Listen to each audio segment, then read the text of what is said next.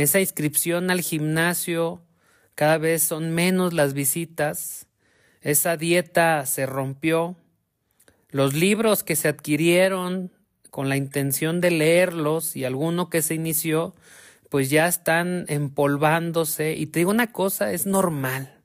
Es normal que muchos, eh, muchas personas empiecen a desistir de sus propósitos de año nuevo que se establecieron en enero.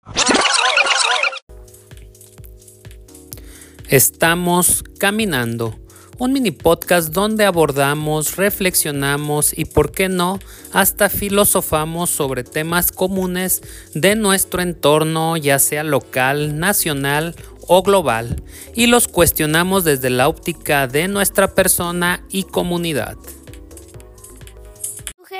que los próximos 10 minutos los escuches caminando, por lo que te pedimos te pares y abras la puerta o bajes del auto y disfruta del paisaje mientras escuchas este podcast.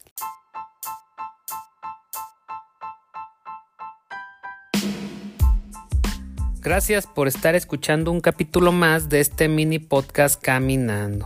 Y pues ya está terminando febrero un mes que es difícil de reconocer que no es nada sencillo el mes de febrero, no es llevadero, principalmente porque ya pasamos enero, el mes que sentimos como una oportunidad de los grandes cambios, que nos da esa especie de motivación para iniciar y cambiar cosas en nuestra vida en cambio, febrero, la realidad es que pues muchos declinan, nos rendimos a muchos de los propósitos y los vamos dejando olvidados, porque ese fuego interno que se encendió al inicio del año, pues se va apagando y se va sintiendo cómo regresa la pereza, la desmotivación, o la rutina que tenías del año pasado. Es más cómodo seguir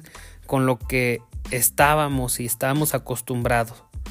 E imagino que a estas alturas del año, todavía muy tempranas del año, eh, la mitad de los que decían o que se establecieron como propósito de año nuevo que iban a correr o hacer eh, más ejercicio, pues ya lo han de haber abandonado esa inscripción al gimnasio, cada vez son menos las visitas, esa dieta se rompió, los libros que se adquirieron con la intención de leerlos y alguno que se inició, pues ya están empolvándose. Y te digo una cosa, es normal. Es normal que muchos, eh, muchas personas empiecen a desistir de sus propósitos de año nuevo que se establecieron en enero. Pero ¿qué pasa en febrero? Yo creo que mm, empezamos a ser más conscientes del paso del tiempo. Y además eh, vemos o sentimos cómo las vacaciones de fin de año pues ya quedaron en el recuerdo, ya se fueron. Y en cambio las vacaciones de verano, de primavera, pues parecen aún más lejos, muy lejos, ¿no? De, que lleguen. Y yo creo que, que, el mes de febrero se puede aprovechar como una etapa de reconstrucción para, como lo hemos platicado, recalcular, elegir las batallas y o proyectos que debemos eh, tener, ser más selectivos y en estos eh, proyectos, batallas o hábitos que que nos eh, propusimos y seleccionamos desarrollar las acciones que se requieran para ponerse en pie nuevamente. Creo yo que los propósitos no suelen funcionar por distintas variables y cada caso es muy particular. Pero lo que desde mi experiencia eh, sí funciona para llevar a cabo un propósito son principalmente dos cosas. La primera de ellas es tener un motivo importante, un verdadero motivo que nos inspire. Y segundo, tener un sistema que nos acompañe y nos eh, prácticamente nos obligue a alcanzar ese objetivo.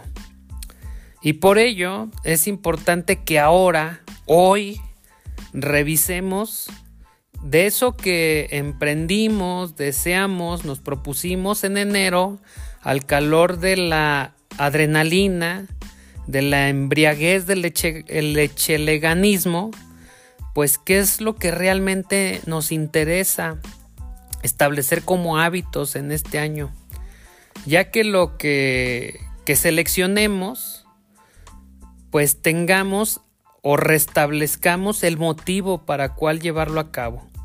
Pero que sea un motivo importante y ojo, un motivo alcanzable.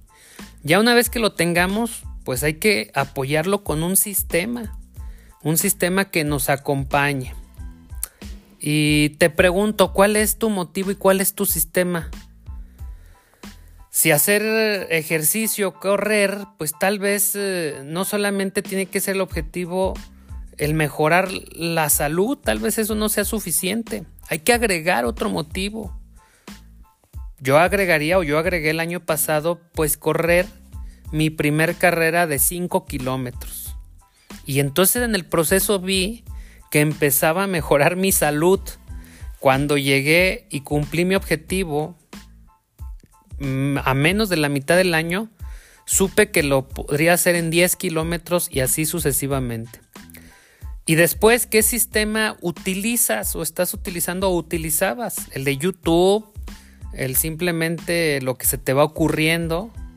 Mi sugerencia es que, por ejemplo, en este, en este objetivo de empezar a hacer un ejercicio o correr tu primer carrera, pues te compres hay unos relojes eh, para corredores que se llaman de la marca Garmin, donde ya vienen planes precargados y que la verdad a mí me han funcionado porque pues prácticamente me van acompañando y diciendo qué tengo que hacer.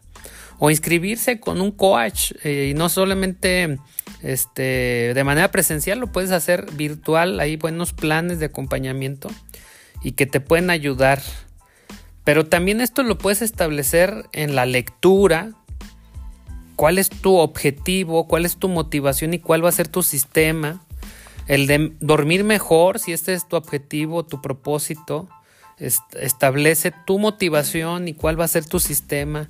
El de comer sanamente, el de emprender un negocio, el de tener mejor relación con tus uh, amigos, tu familia, tu pareja, etc. Hay que establecer y pensar que lo que replanteemos en febrero y se consolide en marzo que está por iniciar, pues prácticamente serán los hábitos que con mayor probabilidad se adquirirán a lo largo del año. Y eso, y eso, créemelo, será gratificante e importante.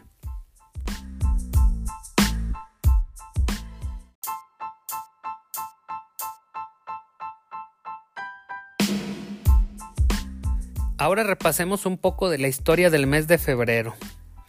Fíjense que el, origen del nombre de mes de febrero viene del latín febrarius y que toma su nombre en honor a Februa, fiesta anual romana que se tiene identificada que se realizaba por ahí del 15 de febrero.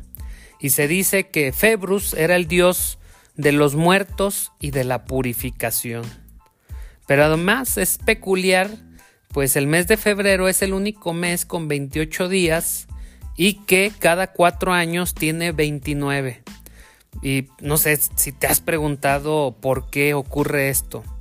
Fíjate que la respuesta tiene pues mucha historia por detrás y la organización del tiempo juega un papel importante en el motivo.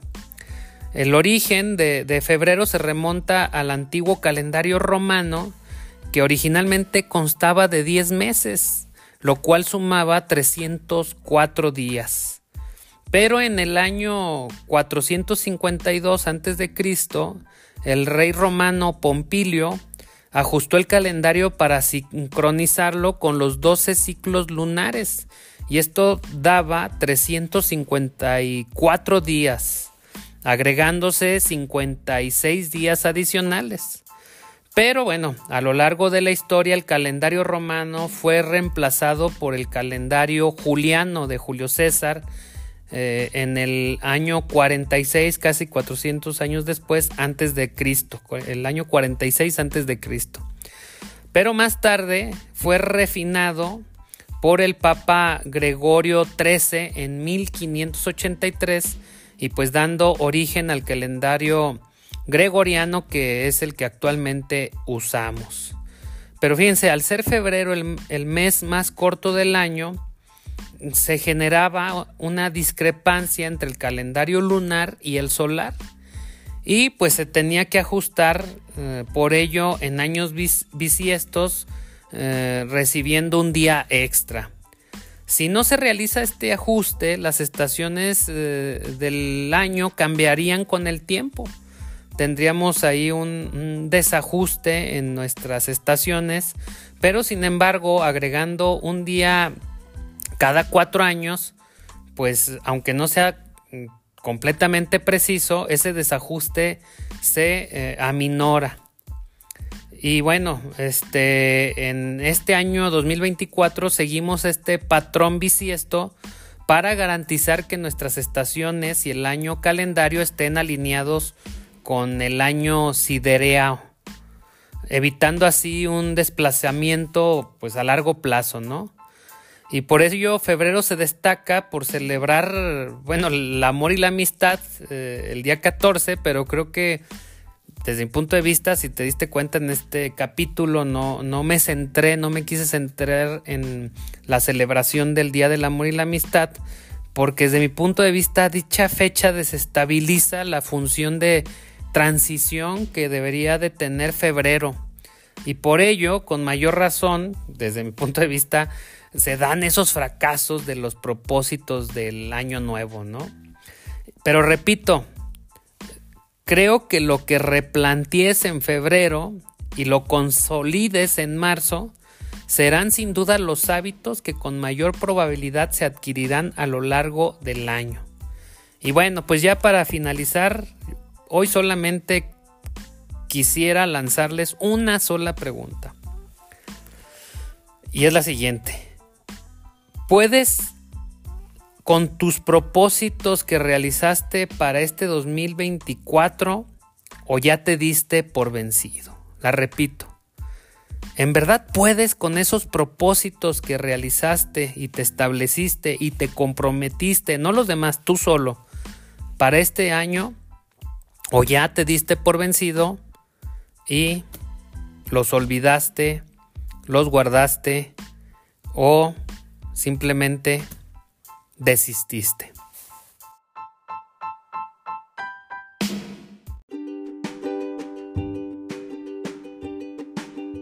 Culminamos un episodio más de este mini podcast Caminando. No me resta más que agradecer el tiempo, tu valioso tiempo que le dedicaste a escuchar este episodio, invitarte a que nos des tu opinión, comentarios, respuestas. También solicitarte y pedirte mm, tres cosas que nos ayudarían mucho. La primera de ellas, si nos escuchas a través de Spotify, que nos califiques con cinco estrellas. Eso nos ayudaría a que Spotify siga difundiendo y promocionando este podcast. La segunda, si nos escuchas desde otra plataforma de música, actives el seguimiento para que te avise cuando hay un episodio nuevo. Y la tercera, que eh, lo compartas para que siga creciendo la comunidad de este podcast. Tres cosas sencillas que no te cuestan nada, pero que en verdad son muy valiosas para promover proyectos como este. También te invito a que eh, establezcamos una comunicación más directa a través de mis redes sociales, Twitter o ex como NoeG2, TikTok e Instagram como NoeG360. Bye.